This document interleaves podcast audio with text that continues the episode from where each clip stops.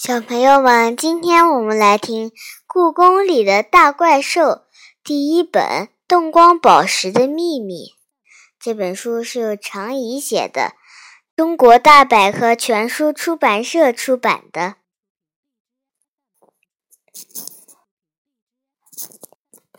今天我们来听第八章：行时是外星人。电脑屏幕今天不知道是怎么了，忽明忽暗的。我用手使劲儿敲敲电脑外壳，屏幕仍然像马路上的黄色信号灯一样，一闪一闪的。妈妈办公用的这台电脑，说起来也有六七年了，该换台新的了。但是妈妈白天工作时。还没任何问题的电脑，为什么偏偏在晚上我偷看动画片的时候出问题呢？真让人想不通。不知道是不是我敲的太用力了，突然“啪”的一声，电脑屏幕彻底黑了，上面什么画面也没有了。不光是电脑，天花板上的电灯，院子里的路灯。都无声的灭掉了，我一下子陷入黑暗里。早就过了游览的时间，故宫里安静的吓人，我简直就像误闯进了深深的海底似的。怎么办？我害怕了。妈妈还在仓库里加班整理文物，是不会那么快回来的。难道？就要这样一直在黑暗中坐着吗？就在这时候，耳边响起了一个有些耳熟的声音：“哎，真讨厌！正看到精彩的地方呢。”我吃了一惊，转头去看，只见玻璃窗外，一个人像钟摆一样倒挂在屋檐上，眼睛里闪着白光。谁？我吓得不轻，腾的一下站了起来。“喂，是我呀！”那个人从屋檐上跳了下来。月光下是一张猴子的脸。这不是屋檐上排在最后一个的怪兽行时吗？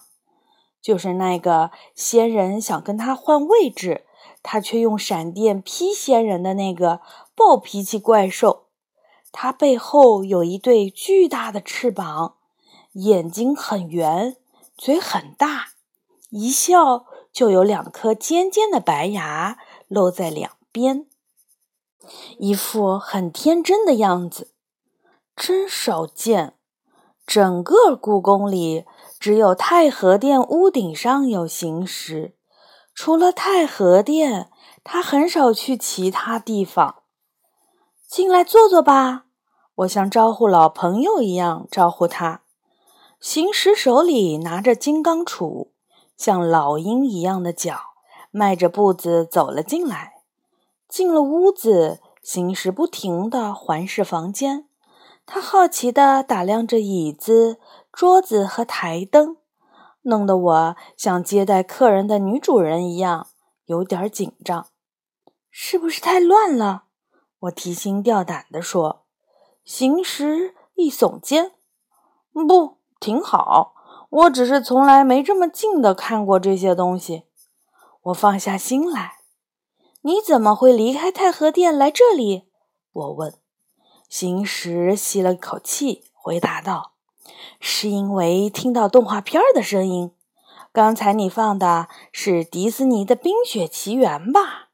我早就听说过这部动画片了，没想到躲在窗户外看到一半就停电了。看起来行时比我还要感到遗憾。原来是停电了。我点点头，怪不得连院子里的路灯都不亮了呢。整个故宫都停电了吗？好像只有这个院子停电。从房顶上看过去，其他院子的灯都还亮着呢。应该是这里的电闸坏了吧？听起来行时懂得还真不少。真可惜呀，我也正在看得起劲儿呢。我摇着头，不知道什么时候才能有人把电闸修好。不用等电闸修好，要不我们自己给电脑发电好了。行时热心地说：“自己发电。”我奇怪地望着他，亏他能想得出来。行时的眼睛亮晶晶的，试试看怎么样？我来给电脑发电。你？对，我可是雷公啊！说完，他又小声地说：“不过发电的事情可要保密呀，万一被别人知道了，谁都来找我帮忙，就糟了。你真的行吗？虽然我知道闪电里蕴含巨大的电力，但是发电这样的事情，真的这么简单吗？”行时拍拍胸脯：“没问题。”交给我了。说完，他站了起来，看准了墙上电源插座的位置，举起手里的金刚杵，卯足了劲儿，大喊一声：“嘿！”一道耀眼的白色闪电一下子劈中了电源插座，一时间火星四溅，电脑也砰的一声亮了起来。难道真的成功了吗？我睁大眼睛，但仅亮了一秒钟的时间，电脑屏幕就又忽的黑了下来，没有了动静，闪电也消失了。怎么又黑了？我着急的问。眼看就要成功了，这好像不大管用。行时挠了挠后脑勺。突然，旁边的院子热闹起来。那是院长伯伯的院子。今天晚上正好有一群叔叔阿姨在那里开会。怎么突然停电了？是啊，突然一下就黑了，电路出问题了吧？找值班的电工看看吧。真糟糕！刚才电脑里的资料好像还没有存。我有一点困惑地望着行时。怎么旁边的院子也停电了？行时不好意思的耷拉下脑袋。呃，可能刚才的闪电把电路烧坏了吧？那整个故宫都停电了？如果电路烧坏了的话，应该是……行时红着脸，像一个做了错事的孩子。原来是这样啊！我就说嘛，发电可不是那么简单的事情。你也没想到会这样吧？下次可不要这样了，绝不会有第二次。你可一定要帮我保密啊，尤其是不能让梨花知道。那只猫要是知道了，一定会把这件事写到故宫怪兽坛上，那样大家就都知道了。行时恳求道：“放心吧，我不会说出去的。”我向他保证。不过，一个人待在黑漆漆的故宫里，我还真有点害怕。你能不能待在这里，一直等到电路修好，或者等到我妈妈回来？我问行时。没问题，只要你不说出去，什么条件我都答应。行时放心地坐到我旁边，表情也轻松了起来。刚才的动画片真好看呀！艾莎的冰雪魔法让我想起了很久以前的一个朋友，他叫双鹅，住在青女峰。他会降霜洒雪，人善良又美丽。那他现在在哪里呢？不知道啊。自从上次他说要去月亮上看望他的哥哥吴刚，我已经一千多年没有见到他了。他一边晃着腿一边说，那样子就像一个和我年龄差不多的少年。行时也是个动画迷呀，我的梦想就是把迪士尼的动画片儿全部都看完。他回答：“只是迪士尼的吗？除了迪士尼的动画片儿，我还喜欢美国电影《雷神》。要是有机会去迪士尼乐园转一转，并且去看看雷神的拍摄地，那就没什么遗憾了。”每个怪兽心中都有一个小小的梦想呢。我心里想：天马是变成出租车，斗牛是去动物园，凤凰喜欢看电视连续剧，行时的梦想居然是看迪士尼的动画片儿，都是些可爱的怪兽啊！因为你是雷公，才喜欢《雷神》这部电影吗？我又开始好奇了。行时的头往后面仰了仰，靠到自己的翅膀上。几千年来，我一直都想不明白自己是怎么来的。但是在看过《雷神》后，我就明白了。对于我这种连电影《变形金刚》都没有看过的女孩来说，《雷神》简直是太陌生了。难道你和美国的雷神是同一个人？我猜测，不，他长得比我英俊多了。他摇着头。但是这部影片给了我一个启示：我应该是外星人。外星人！我张大了嘴巴。他叹了口气，点点头。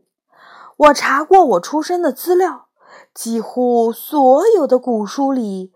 都说我是从一个大蛋里孵出来的，我想那应该不是蛋，而是一架椭圆形的宇宙飞船。宇宙飞船？难道你还记得自己在外太空的事？不记得。他摇摇头。我只是觉得我不是一般的怪兽，其他的怪兽。从来没有人记载他们是怎么出现的，只有我。无论是《山海经》还是《搜神记》，都说我是通过蛋孵出来的。这难道不奇怪吗？我想了想，说：“也没什么奇怪的。没准儿你是和恐龙差不多的怪兽。恐龙不都是由蛋孵出来的吗？”恐龙可不会制造雷电。行时举起了手里的金刚杵，我可是有超能力的呀！我点点头。长着猴子脸、鸟的翅膀、鹰的爪子，还能制造雷电的行时，没准儿真的和超人一样，是坐着椭圆形的宇宙飞船来到地球的外星人。要是能找到当年的蛋壳就好了，这样就知道那是不是宇宙飞船了。行时叹了口气：“你出生时的蛋壳留下了吗？”“嗯，传说是掉在了雷州，被那里的人捡走了，后来还供了起来。捡到蛋壳的人家都成了名门望族。”你还真是做了不少研究呢。我最近要去雷州一趟。行时像是下了很大的决心，用力的点点头。雷州很远吧？我有点担心的看着他。不远不远，扇扇翅膀，一下子就能到了。我们头顶的电灯突然亮了。白花花的灯光真耀眼啊！紧接着，电脑屏幕、院子里的路灯也都亮了起来。来电了！行时站起来，拍拍身上的羽毛。再见吧。嗯，希望你能在雷州找到蛋壳。我给他鼓劲儿，看我的吧。告别后，行时走出屋子，张开大大的翅膀。嗖的飞上天空，一下子就不见了。第二天，我放学后刚刚走进妈妈的办公室，就看到里面挤满了人，闹闹哄哄的，乱作一团。太和殿出乱子了，屋檐上的行石不见了，妈妈一脸焦急地说：“妈妈，这里要开会，你随便找个地方去转转吧。”行时不见了，我纳闷极了。昨天晚上明明还看见他了，难道他已经出发去雷州了吗？放下书包，我一路不停地向真顺门跑去。吃晚饭的时候去那里找梨花，准能找到。果然。梨花已经在饭盆前面等我了，看见我跑过来，它就亲昵地用头蹭着我的腿。我把猫罐头倒到饭盆里，今天特意买了梨花最喜欢的海鲜味的。听说太和殿的行食不见了，我小心翼翼地问：“天没亮就看见它飞走了。”喵。果然是这样，行时真是个急脾气的怪兽，干嘛这么着急呢？我自言自语道。梨花一下子从饭盆里抬起头说：“你不会知道他去哪里了吧？”喵！我赶紧摆摆手，差点说漏嘴了。我可是答应行时要保密的，我怎么会知道？我还是听妈妈说行时不见了的，故宫里乱套了吧？喵，可不是嘛！所有的安保人员和工作人员都在开会呢，都怀疑行时是被偷走的。梨花儿点点头。是啊，谁能想到他是自己飞走的呢？这下行时不知道要闯出什么乱子来。喵！这天晚上，妈妈一直忙到深夜。她和负责安保的叔叔带着警犬，一直在太和殿附近寻找线索。到了第三天，连警察都出动了。行时不会就这么逃跑了吧？一直站在行时前面的斗牛怀疑，真是个没义气的家伙。出远门也不说一声，我和他可是做了几百年的邻居了。也许是有什么特别着急的事儿吧？我有点心虚地说：“知道行时去哪儿的，可只有我一个人。他那个急脾气，什么时候能改改呀？真让人担心。”斗牛叹了口气：“龙已经发了指令。”让各地的神兽都开始寻找行时了，啊！连龙都被惊动了。当然，每个神兽都有自己的职责，怎么能擅离职守呢？